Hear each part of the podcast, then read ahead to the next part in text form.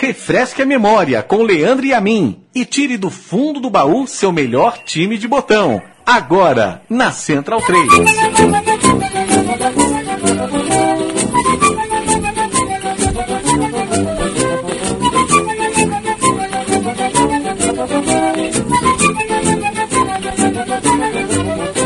Nasceste palestra de palestra amistosa nos tempos do fancume das cantinas do Brás. Olá, amigo Central 3, como vai você? Eu sou Leandro e a mim começo mais um programa Meu Time de Botão. Se no programa passado falamos sobre um grande ídolo do Santos, um grande botão é, da história do estrelão do Santos, hoje falaremos sobre um grande do Palmeiras ou do Palestra é, mas esse que nós vamos falar hoje, certamente muitos de vocês não conhecem, ou pelo menos se conhecem, conhecem só pelo nome, pelas estatísticas de artilharia, mas é, não sabe da profundidade e da importância que esse jogador tem na história do Palmeiras, na história do futebol paulista. E para falar sobre ele, ele já não é mais vivo, eu trouxe o historiador, o autor do livro sobre ele. Estamos falando de Heitor, é, o primeiro Claro que na época não tinha número na camisa ainda, mas era, foi o primeiro camisa 9 realmente do Palmeiras. Eu, antes de apresentar o Fernando Galupo, que é o historiador que está aqui no telefone com a gente, eu vou passar é, um pouquinho do prefácio desse livro que ele escreveu sobre o Heitor. Ele é o meu camisa 9. Sempre que sou convidado a escolher a seleção palmeirense de todos os tempos, o time está sempre na ponta da língua. Oberdan, Djalma Santos e Geraldo Escoto, Luiz Pereira e Valdemar Fiume, Dudu, Jair Rosa Pinto e Ademir, nas pontas Julinho Botelho e Rodrigues Tatu, e no comando de ataque, Heitor. Fernando Galupo, olá, por que o Heitor e por que não o César, por que não o Evair? Quem é o Heitor? Olá, amigos, muito obrigado pela oportunidade da gente trazer à tona mais uma vez a lembrança desse grande atleta. Ora, ah, no Palmeiras seria muito fácil a gente escolher um, camisa 9, né? porque, como você mesmo citou, há vários craques de, de talento inquestionável né, para a posição que marcaram as suas épocas. Né? Mas o que mais impressiona quando falamos do Heitor Marcelino justamente são os recordes, as marcas, enfim, é, insuperáveis até hoje. Né? Então ele é um recordista de gols na, na história do, do clube, num, numa época em que se jogava apenas de domingo e, e de domingo. Né? Ou seja, você só fazia um jogo por semana, não é como hoje que você tem é, oportunidade de várias competições, você só tinha o Campeonato Paulista, alguns parques amistosos, quer dizer, e o Heitor ele, ele se transfigura como a primeira revelação do clube, né? Ele, ele é um garoto ainda quando ele se destaca ah, com a camisa palestina, logo ele ele alcança uma posição de destaque na seleção paulista e depois na seleção brasileira, naquela fantástica seleção brasileira que foi campeã sul-americana de 1919, né, batendo o Scratch Uruguai de forma ontológica, quer dizer, com, com a participação é, integral do gol uh, do Frederich, quer dizer, então o Heitor ele, ele ganha essa mítica, ele ganha essa, essa, essa to, toda essa aura, né? Todo, toda essa marca a partir dos feitos e dos recordes que até hoje foram, não foram quebrados. Então o Heitor ele se torna aí o meu camisa 9, assim como do Márcio Trevisão, o prefácio dessa obra que você leu da obra é do, do, do brilhante jornalista e amigo Márcio Trevisan, que nos concedeu o privilégio de retratar um pouco do nosso sentimento e tal qual a ele, uh, o Heitor tem, tem, tem lugar cativo nas nossas seleções. O livro que nós estamos referindo é, chama Alma Palestrina, e fala sobre a história do Heitor. E eu recomendo bastante, é um livro que tem uma. uma a linguagem escolhida para falar do livro é muito interessante. É, eu, particularmente, gosto bastante desse livro pela maneira é, adjetivada, pela maneira entusiasmada com que a história do Heitor é narrada. E eu acredito que essa, a escolha dessa narrativa, Fernando, eu já li outros livros seus onde a linguagem é um pouco diferente, é, talvez se deva, eu, você me corrija se eu estiver errado, pela, pela própria aura é, amadora que o Heitor tinha, né? A maneira entusiasmada como o Heitor encarava a carreira e o, e, e o palestra, é, tem um pouquinho a ver ou, ou na verdade não? Não, uma boa observação. Eu, eu diria que cada obra ela tem a sua particularidade, a sua essência, o seu mergulho, né, o seu estudo, a sua introspecção, ou seja, é, eu não poderia retratar um outro fato da história é, que, que, que nos debruçaria de uma maneira mais factual, mais estatística, mais argumentativa, né, é, diferente de, um, de uma outra narrativa que se pede para trazer à tona a figura de um ídolo do tamanho do Heitor, que foi apagado ao longo da história, né, de 100 anos do Palmeiras, ele, ele ficou à margem, né, que nós é, conseguimos resgatar a partir do livro Alma Palestina e, e, e, se debruçar um pouco sobre o olhar desse grande atleta que foi, que, que vestiu a camisa do Palmeiras não apenas no, no, futebol, mas sim foi um atleta do basquete, um atleta do vôlei, do atletismo, viveu a instituição de uma maneira apaixonada e romântica, como era a característica do tempo. Então, para a gente criar o clima, para a gente tentar aproximar aquele momento é, o mais próximo dessa, de, dessa empatia que, que, que, as narrativas das pesquisas foram nos trazendo, nós fomos colocando também o nosso coração na ponta da pena para é, criar esse clima e, e, aproximar a figura do Heitor àquilo que ele representou e aquilo que ele sentia pela instituição. O Heitor, que nos anos, é, entre os anos 20 e as décadas né, de 20 e 30, é, jogou até tênis de mesa pelo Palmeiras. É, é, né? E era uma época onde havia um outro é, monstro no futebol paulista, no futebol brasileiro, que era o Frenderreich. É, o, o, que você tem para dizer sobre essa relação entre esses dois, tanto em termos de, de popularidade, quanto na amizade que os dois tinham? Eles dividiam um espaço na seleção brasileira, inclusive. Como é que era? sem dúvida. Tanto o Arthur Friedrich como o próprio Neco, né? Uh, e o Heitor, eles foram os três primeiros grandes ídolos nacionais assim, que, arrebataram, que arrebataram paixões. Né? O Arthur uh, Friedrich teve uma carreira passando por diversos clubes, mas evidenciada no Clube Atlético Paulistano.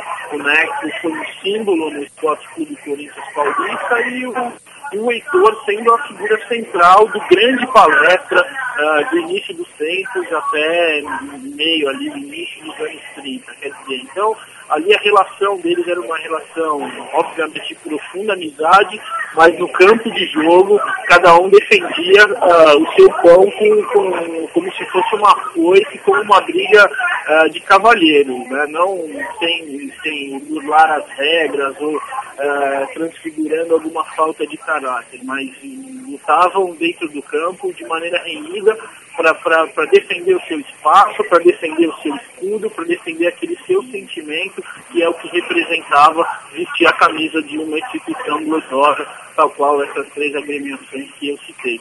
Né? Então, fora, desse, fora da vida do campo esportivo, na vida uh, rotineira, eram grandes amigos. Né? E teve o privilégio de Heitor e Feder Rache atuarem em seleções paulistas e seleções brasileiras muitas, inúmeras vezes, né? e pelo Palestra Itália em três ocasiões em que o Palestra uh, fez, fez alguns jogos com equipes combinadas contra equipes de seleções estrangeiras, ou seja, então houve até esse privilégio dos palestrinos ter a oportunidade de, de ter o Arthur Federracho vestindo a camisa do Palestra Itália ao lado do, do Heitor, uma foto até que a gente retrata, é uma foto antológica no próprio livro, né? E o próprio Arthur Federracho, nas suas memórias, dizia que, que seria uma grande honra defender a equipe do Palestra Itália. Alguns a boca pequena diziam que ele era torcedor do Palestra Itália. No encerramento das atividades uh, do futebol profissional do Clube Atlético Paulistano, ventilou-se a, a, a, oportunidade do Arthur Frederati atuar pelo Palestra Itália naquela ocasião, mas que foi veementemente negada pelos diretores palestrinos que entendiam que, por conta do, do, do grande cavalheirismo e da grande rivalidade que ele, que ele havia empunhado em defesa das cores do paulistano, seria uma traição às tradições palestrinas, é, ter a, ter a contratação de um atleta profissional daquele quilate, ou seja, então havia um, era um tempo onde os valores eram de honra, né, de respeito, é, de nobreza, de, de, defender algumas coisas que hoje não, não, não são tão caras, né, que poucos é, dão, dão essa atenção, mas que naquele, naquele período ali de constituição do nosso futebol era muito em voga. É, é para a gente falar sobre esse tempo, realmente temos que. É, é, a gente tem que abrir a cabeça para entender certas coisas. E a pergunta que eu vou fazer vai muito de encontro a isso, né? Eu vou querer que você fale um pouco sobre o Heitor, é, juiz de futebol. Né? A gente está ah, falando de uma época de amadorismo, onde o jogador também atuava como juiz e. Enfim, hoje isso não cabe, não passa pela nossa cabeça, né? Era do profissionalismo, mas. O Heitor pois juiz é. era tão bom quanto o Heitor jogador? Pois é, dizem que, que ele era uma pessoa muito justa e correta, né, em suas ações, os próprios relatos das partidas em que nós pesquisamos, nas quais ele atuou como árbitro de futebol, você vê é, ele não se envolvendo em polêmica, ele tentando uh, conduzir as partidas com, com a maior correção e justiça possível. Tanto é que, que pela sua forma de conduzir uh, o futebol, ele foi uh, ele foi premiado, podemos dizer assim, com o jogo inaugural no estádio do Pacaembu, que era a principal, é, o principal palco esportivo da época, quer dizer, então, é, dado respeito pela figura esportiva que ele tinha perante tanto as instituições esportivas quanto os seus companheiros é, e ex-companheiros, quer dizer, então a, a conduta ilibada do leitor ela é aplicada em todos os gestos, dentro e fora de campo, em todas as atuações em que ele,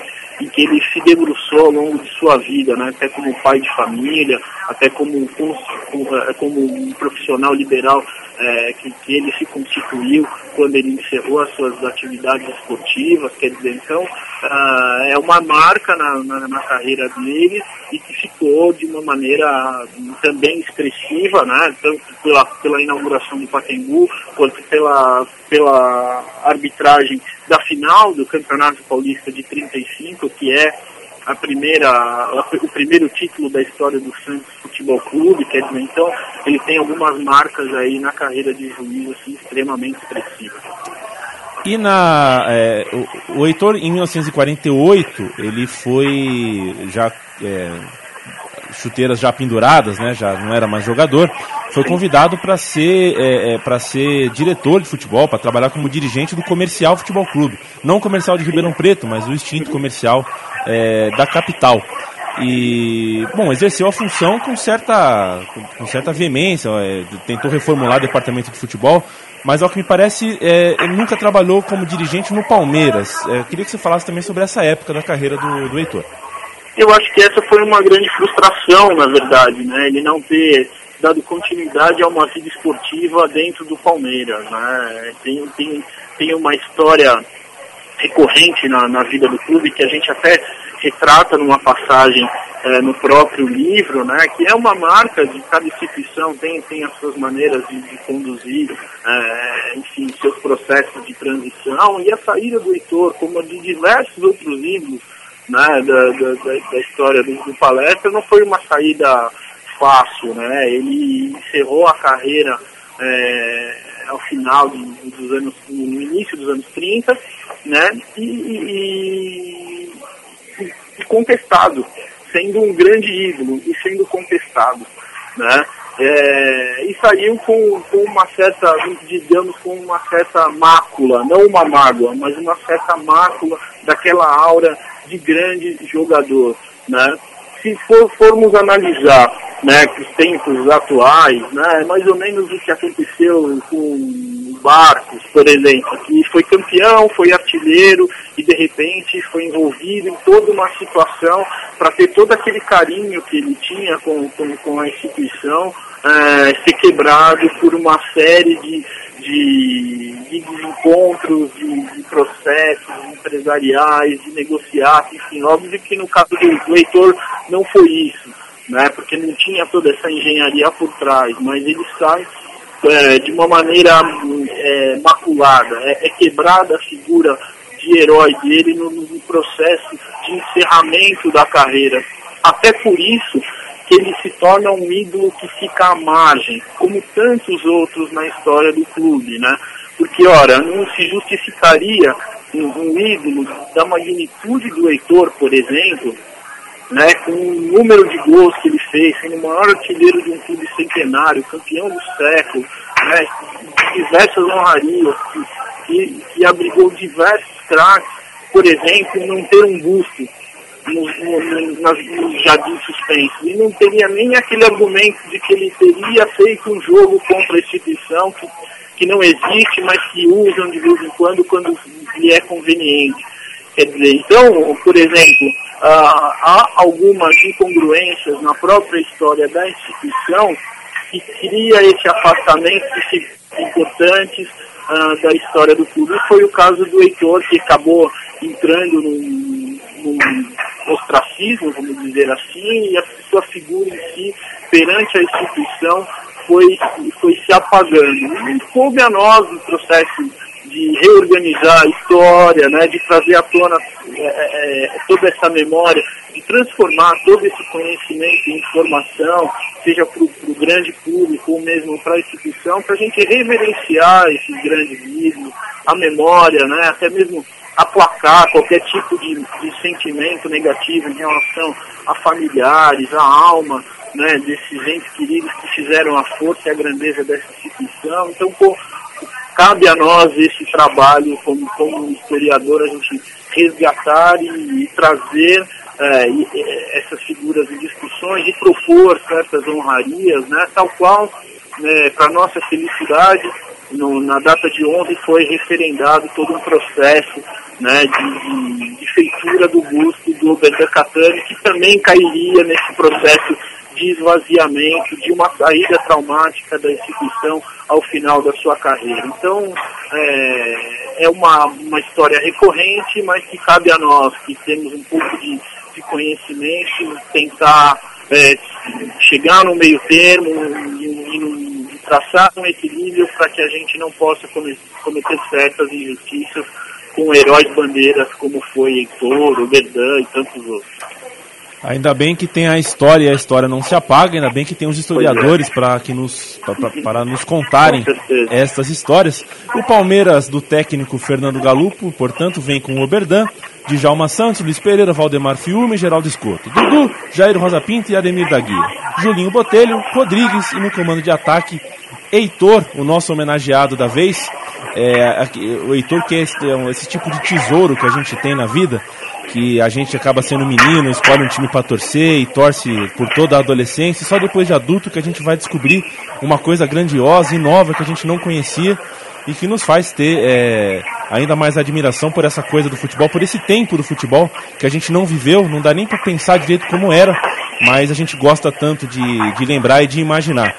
O Heitor se despediu é, do, do, do, futebol é, muito perto do, da, da passagem do amadorismo para o profissionalismo. Talvez isso tenha, inclusive, atrapalhado um pouco também, porque é, no momento em que o futebol se torna profissional, é, existem muitas rupturas é, de, de ideias e de, de mentalidade das pessoas que acompanham o futebol e que cobrem o futebol. E, de repente, alguns jogadores da época do amadorismo foram vitimados por isso. Que bom que tem esse livro, que bom que tem o seu trabalho, Fernando. É, a gente agradece pela sua atenção e parabeniza pelo trabalho.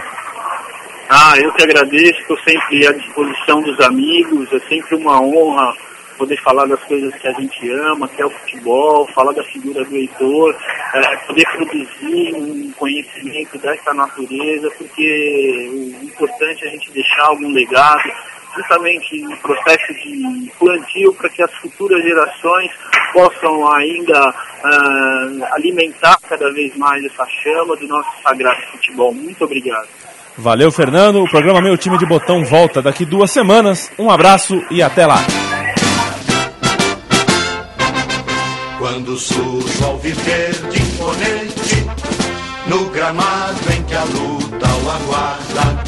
Sabe bem o que vem pela frente, que a dureza do prédio não tarda.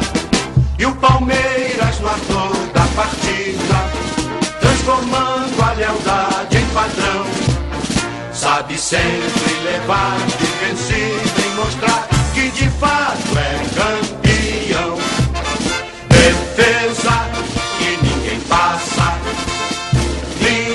Traficante de raça.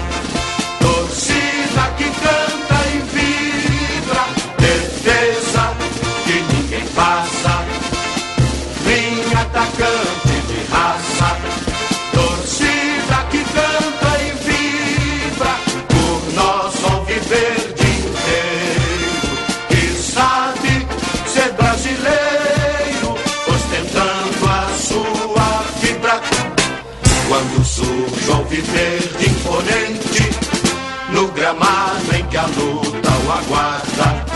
Sabe bem o que vem pela frente, que a dureza do prédio não tarda. E o Palmeiras matou na partida, transformando a lealdade em padrão. Sabe sempre